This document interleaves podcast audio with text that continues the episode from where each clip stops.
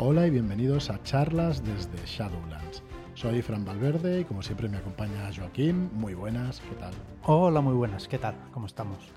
Muy bien, bueno, ya sabéis en general, quien nos escuchéis pues cada programa, ya sabéis que no estamos solamente dos, también está Marlock y ahora tenemos un equipo cada vez más grande de personas. Pero si os preguntáis qué ha pasado con Marlock, pues nosotros tampoco lo sabemos. No lo sabemos. ha desaparecido. Le, han abducido los migos en, las tierras del sueño o algo por el estilo. Bueno, que lo que quería decir es que a ver si no se nos une algún día, que la verdad es que me he acordado de la hora y yo voy a soltar la, tontería.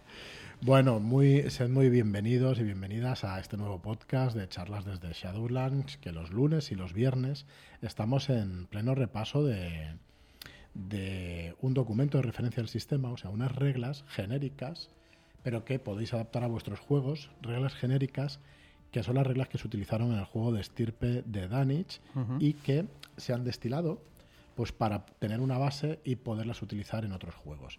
Como os hemos anunciado en programas anteriores, sin decir los juegos que van a ser, los, mm, va a ser un sistema que vamos a utilizar en algunos de los futuros juegos de Shadowlands y por eso queríamos hacer este repaso exhaustivo, pero en realidad mm, de poco tiempo de cada apartado y que yo creo que al final, cuando acabemos, sí vamos a hacer un, repaso, vamos a hacer un podcast o dos como mucho, de un repaso general para que podáis empezar a jugar enseguida. O sea, como jugadores, digamos, como masters, pues tenéis todos estos podcasts que os explican de pe para el sistema, pero al final eh, vamos a hacer un podcast de lo que nos lleve 15, 20, 30 minutos del sistema para que podáis poneroslo a jugar directamente, que yo creo que es posible, no sé qué opinas tú. Sí, sí, sí, totalmente. Eh, eh, decir que la, SRD esta, o DRS, está colgada en, en Drive-Thru. Enrique Camino la, tiene colgada allí y está libre para descarga.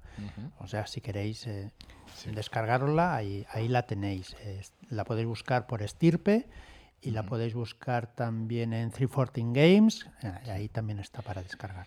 Bueno, pensad eso, que es un, es una, es un documento de referencia de reglas de este sistema que se utilizó para estirpe, con lo cual es eh, la base es para un juego actual, ¿vale? Para, para armas de fuego y todo eso.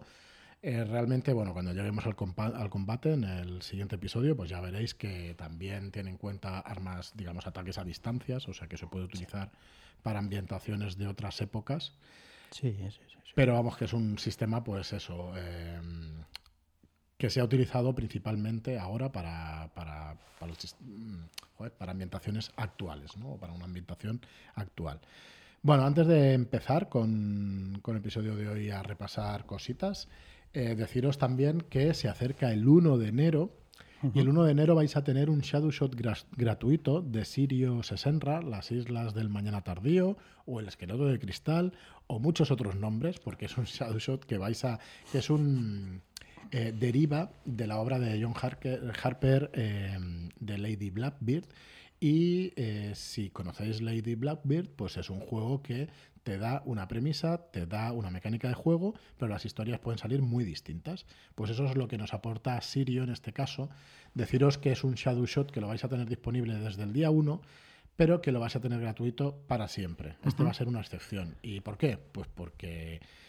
Primero, por el espíritu con el que escribió John Harper el primer, eh, esa primera historia, esa primer Lady Blackbeard, Deciros también que le hemos pedido permiso expreso a John Harper y nos ha dado ese permiso expreso. Y em, también, pues porque hacemos cuatro años de los Shadow Shots y nos apetecía regalar algo para siempre. Especial. Hmm. Así que, bueno, el día 1 de enero podéis descargaros ese Shadow Shot. Esperamos que haya récord de, descargas y de visitas en la web. Y la verdad, muy agradecidos a todos por, por, por, bueno, por, por, un montón de meses y años de fidelidad de un montón de gente que nos sigue apoyando con los Shadow Shots. Recordaros que ese mismo 1 de enero va a cambiar el precio de la suscripción, no para los que estéis suscritos. Los que estéis suscritos no tenéis que hacer nada, eh, excepto daros de baja, claro. Si os dais de baja, pues entonces si a la vez la vez que queráis volver a suscribiros, pues tendréis que hacerlo con el precio nuevo. Mientras no os deis de baja, pues el precio seguirá siendo el mismo. Eso es, así que aprovechad, va a subir entre 3 y 5 euros el precio, depende del nivel de suscripción. Eh, deciros que estamos trabajando ya en agilizar la página de Shadow Shots, en hacer esos filtros que nos habéis pedido muchas veces y que lo conseguiremos, que estamos en ello y lo conseguiremos. ¿Vale? y... Las categorías están ya cada vez mejor. ¿vale? Pues las voy organizando. las voy organizando y poniéndolas eh, cada vez mejor. Eso de los podcasts, dices. Sí. Vale. No, bueno, yo hablaba de los shadow shots que al final hay que organizarlos. Eso es de los podcasts, sí. Entonces, bueno, eh, pues eso, que lo conseguiremos, lo conseguiremos. Estamos intentando hacerlo todo a la vez. Y... Nah, se conseguirá. Pues nada, em, vamos a empezar entonces con estirpe. Recordad que habíamos hablado de cosas muy sencillas, de unos conceptos generales, capacidades y especializaciones. Las capacidades vienen a ser como los atributos de un juego normal, pero más abstractos, más abstractos más abstractas porque son cinco capacidades generales y dos de combate. Y dos de combate, armas y luchas, sí. Correcto. Y luego tenemos las especializaciones que vienen a ser las habilidades de los juegos tradicionales de rol. Eso como una explicación rápida. Luego que el sistema se juega con dados de 6, ¿vale? Y poco más en conceptos generales. Poco y estuvimos explicando capacidades. tiraremos tantos dados como tengamos, eh, que un valor tenga la capacidad que usemos. Correcto. Las tiradas son, se tiran, como dice Joaquín muy bien, tantos dados como valor en la capacidad y repetiremos los fracasos, los que no sean éxitos, los repetiremos eh, por la especialización que tengamos, ¿vale? Si tenemos una especialización dentro de una capacidad, eso nos hace eh, repetir la tirada. Si tenemos bajos fondos, por ejemplo, como especialización y eh, queremos conseguir algo de los bajos fondos dentro de esa capacidad, pues si hemos, tenido, si hemos fracasado, si no hemos sacado ningún 5 ni ningún 6, vamos a poder repetir los dados de esa capacidad. Ya está, tan sencillo como eso. Entonces, eh, vamos a seguir mm, explicando que en este juego, qué pasa en este juego con las habilidades pasivas. Las habilidades pasivas, sabéis que son cosas como percepción o como observar, como escuchar, por ejemplo. Entonces, en este juego se va a obviar una mecánica, ¿vale? Em, que haga que se tire para ver si un personaje se da cuenta de algo, ¿vale? Entonces, ¿por qué? Pues porque después de un montón de años jugando a rol, pues la filosofía de este juego, la filosofía del autor, y nosotros la compartimos bastante, por lo menos yo la comparto bastante, esto es opinión, que solo el mero hecho de pedir una tirada para ver si escuchas algo ya indica que puede haber algo importante.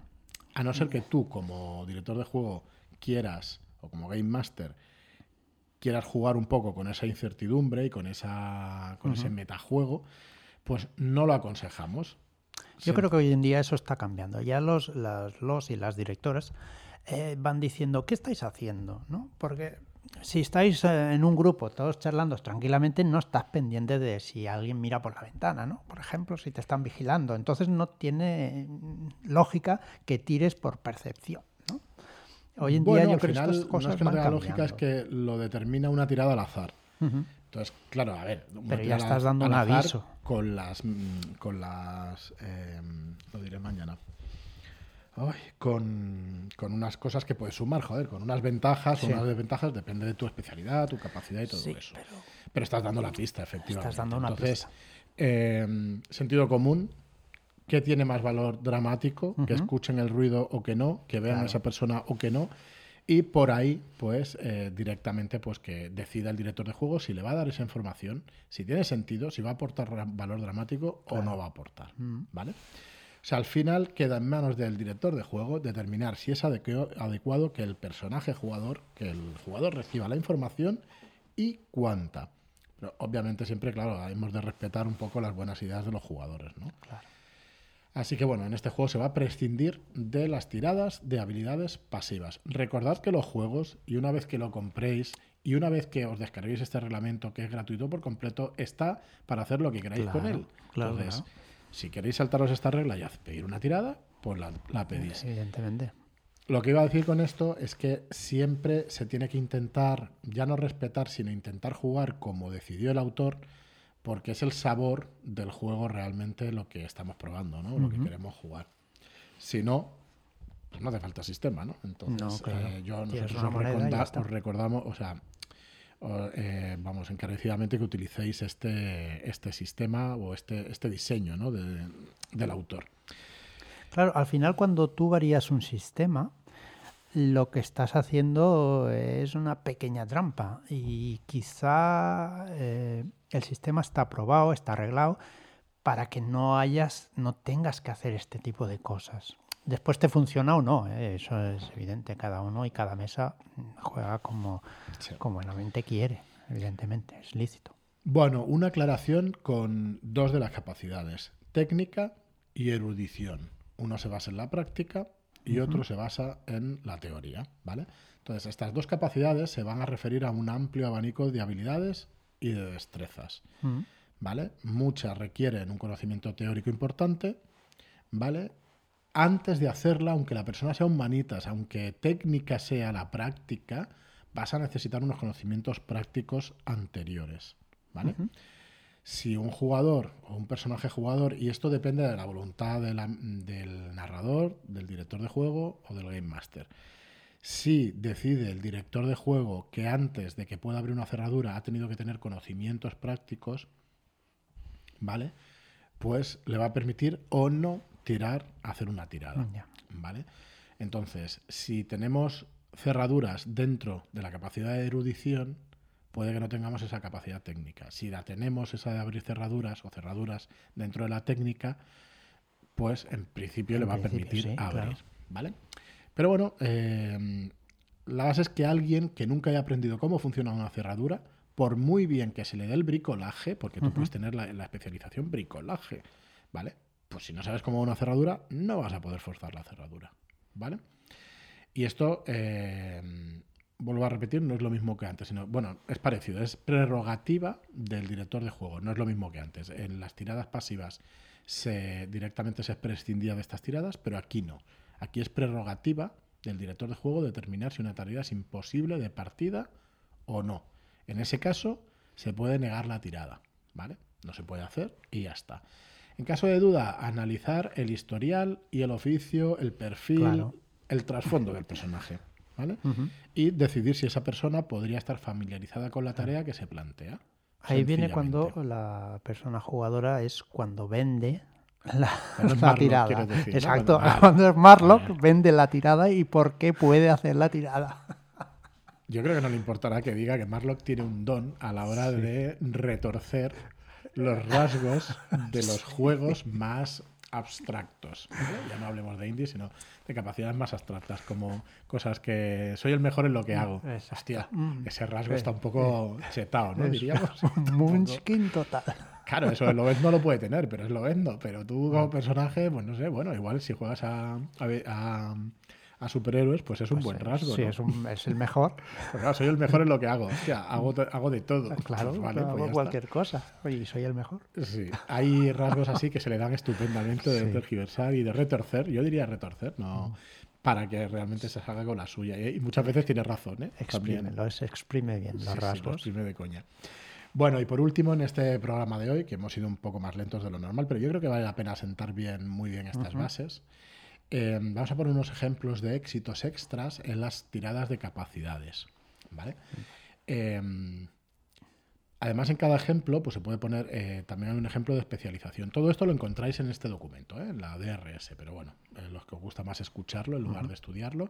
Por ejemplo, la capacidad de interacción. Vamos a decir uno cada uno, ¿vale? La capacidad de interacción se logra convencer al personaje no jugador y se gana su confianza a disposición para el futuro, ofreciendo este más ayuda de la requerida inicialmente. O sea, en los éxitos extras vas a tener más información de la que hubieras conseguido normalmente. Y esto es con la especialidad de convencer. ¿vale? Puedes poner una especialidad como convencer. Luego se logra intimidar al personaje no jugador, este es otro ejemplo, de manera que da más información de la que te intentaba sacar, de la que se intentaba sacar de él. ¿vale? Uno, el primer ejemplo era de van a requerir más ayuda, convencer, y este es intimidar, te va a dar más información de la que intentabas sacar. ¿vale? Y el siguiente ejemplo, dentro de interacción, todas estas, las tres estas, que ya veis que son sociales, se logran entender las motivaciones del personaje no jugador o sus intenciones y se logra también anticipar su siguiente acción. ¿Vale? Y esto sería con la especialidad psicología. ¿Vale? Se logran entender las motivaciones y se logra anticipar su siguiente acción. Muy bien, pues con la capacidad de análisis. análisis. Se encuentra la información que se necesitaba, ¿vale? Y se identifican vínculos a nuevos datos que facilitan avanzar la investigación. Esto lo podemos usar, por ejemplo, con manejo de archivos, ¿vale? Otro ejemplo sería el análisis del rastro dejado por la persona a la que estamos persiguiendo permite descubrir datos adicionales a los que quería confirmar, ¿vale? Cantidad de individuos, qué tiempo hace que han pasado por ahí, dirección de que tomaron, ¿vale? Y si iban cargados o no, o si iban heridos o no, ¿vale? Esto sería pues seguir rastros, Y otro ejemplo sería, pues se encuentran las cuentas que se buscaban e incluyen anotaciones sobre dónde o quién se realizan las entregas que los personajes jugadores están investigando, ¿vale? Eh, esta especialización sería contabilidad, ¿vale?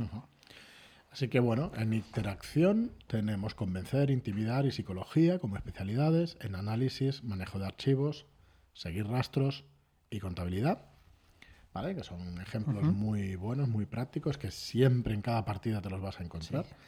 Vamos a seguir con la capacidad técnica, que hemos dicho que iba más a la práctica. Dice, se logra, uno de los primeros ejemplos que nos pone Enrique Camino es que se logra abrir la cerradura lo suficientemente rápido y sin dejar marcas como para que nadie note siquiera que había alguien manipulándola. Esto es la especialidad cerrajería. Eh, la especialidad bricolaje. El ejemplo es que se consigue fabricar el artefacto o herramienta que se necesitaba más rápido o utilizando menos materiales de lo que se calculaba. A lo mejor te cuesta menos dinero incluso. ¿Vale? Y luego con la especialidad es de electricidad, siempre dentro de la capacidad técnica, es que se logra cortar la corriente y se descubre el panel principal que regula el suministro de todo el edificio o de las alarmas. O directamente un ejemplo puede ser informática y descubrir la red y poder entrar dentro de, un sistema informático de seguridad. ¿vale? Pero para que veáis pues, que con estas capacidades, o sea, con estas especializaciones, pues directamente dirige a la capacidad hacia una cosa que se le da mejor al personaje. ¿Vale? Luego ahí estáis vosotros también para, decir, bueno, pues un soldado se le va a dar, para mi soldado voy a meterle en técnica 2 y se le va a dar mejor X o Y, ¿vale? Y vais a poder especializarlos muy bien, pero de una manera muy rápida y muy fácil. Bueno, erudición. Vale, el artefacto histórico que el personaje está estudiando resulta corresponder a una era en la que el personaje tiene gran conocimiento, lo que permite deducir información adicional, quién lo creó, con qué propósito, con qué materiales, ¿vale? Esto pues se podría hacer con arqueología. Daos cuenta, perdona que te corte, que todas estas especializaciones son equivalentes a las tradicionales habilidades de los juegos de rol, ¿vale? El siguiente ejemplo es el evento sobre el cual han encontrado referencias. Resulta ser uno de eh, ser uno sobre el que el personaje está especialmente informado por haber seguido a través de la prensa en los últimos tiempos, lo que le permite identificar nuevas vías de investigación y o fuentes de información. Eh, sería pues la capacidad de erudición noticias, ¿vale? Tirando por noticias.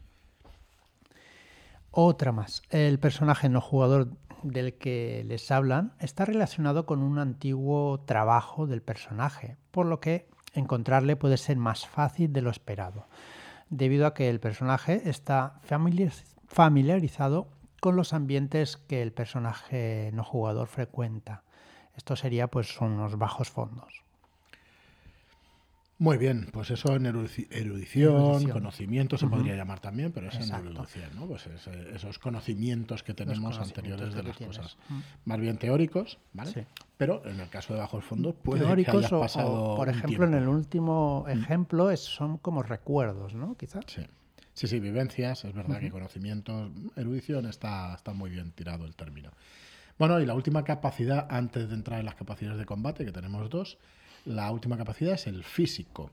¿Vale? Pues por ejemplo, tenemos eh, la especialidad discreción, en la que vamos a utilizar para que el PJ, si tenemos más éxito, se va a colar de manera tan silenciosa que no solo evita ser visto por el guardia, sino que además consigue la oportunidad de coger su arma o mirar por encima de su hombro al mapa o documento que puede sostener.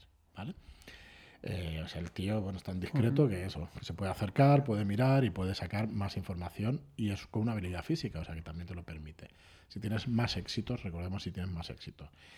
Eh, otro ejemplo es que el personaje pueda correr tan velozmente que no solo alcanza al matón que huía, sino que es capaz de adelantarle y cortarle el paso o hacerle una, una zancadilla.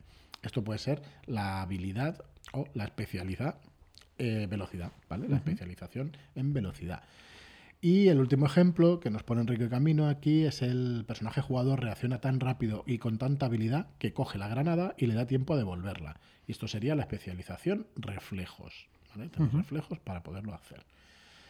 Así que bueno, estos son unos ejemplos de los éxitos extras en tiradas de capacidades, que están muy bien tirados. Bueno, y por último, antes de entrar en el combate, mm, vamos a tener también un término o una cosa que tenemos que tener en cuenta, que es el tamaño sobrehumano. Entonces, aquí van eh, las criaturas notablemente más grandes que un humano, van a tener la cualidad de masivo, con un valor numérico asociado. ¿Vale? Em, y ese valor va a indicar cuántos dados se restan en cualquier tirada de capacidad, maniobra o daño en que la criatura sea el objetivo. ¿Vale? Como podéis entender, pues masivo es importante y es especialmente relevante en situaciones de combate. ¿Vale? Y vamos a tener reglas en las situaciones de combate. Pero ya se anticipa ahora. Entonces, como referencia, em, no masivo es una persona, una mesa de despacho, una puerta. Masivo 1 es un caballo, un toro o un armario ropero. Masivo 2 podrían ser un coche, furgoneta, un contenedor grande de basura, una caja de ascensor, ¿vale? Si lo queréis ver por peso, pues ya veis por dónde, por dónde va, ¿vale? Masivo 1, depende del tamaño del toro, pues yo igual lo pongo como masivo 2, porque hay toros que pesan igual que un coche, ¿eh? Sí, pero claro, puedes ir metiendo tus cosas, porque una persona que sea tan grande como un armario ropero abierto, mm, eso es un masivo 1, en teoría. Bueno, tendría que pesar, para mí, debería pesar a mm. partir de los 300 kilos. Entonces, una persona puede ser que, venga Bane del enemigo de Batman, que es un armario ropero, puede ser, no te digo que no. ¿Vale? Pero en masivo 2, coche, furgoneta, contenedor, como hemos dicho, y caja de ascensor. Masivo 3, un camión o un contenedor de barco. Y el masivo 4 es toda una casa unifamiliar, ¿vale? Estos son referencias para que más o menos os hagáis una idea, ¿vale? Y ya está, eh, el episodio de hoy pensábamos que íbamos a estar menos tiempo, ya llevamos 23 minutos. Ah, quizás nos enrollamos demasiado. Bueno, pero yo creo que, que son, buenas bases, ¿no? Sobre todo para quien vaya a dirigir el juego, un repaso así rápido, porque te los escuchas rápido estos podcasts y pueden ser de, de una buena referencia. Así que nada más, muchísimas gracias a todos por escucharnos, por estar ahí y hasta el próximo programa. Muchas gracias y hasta la próxima.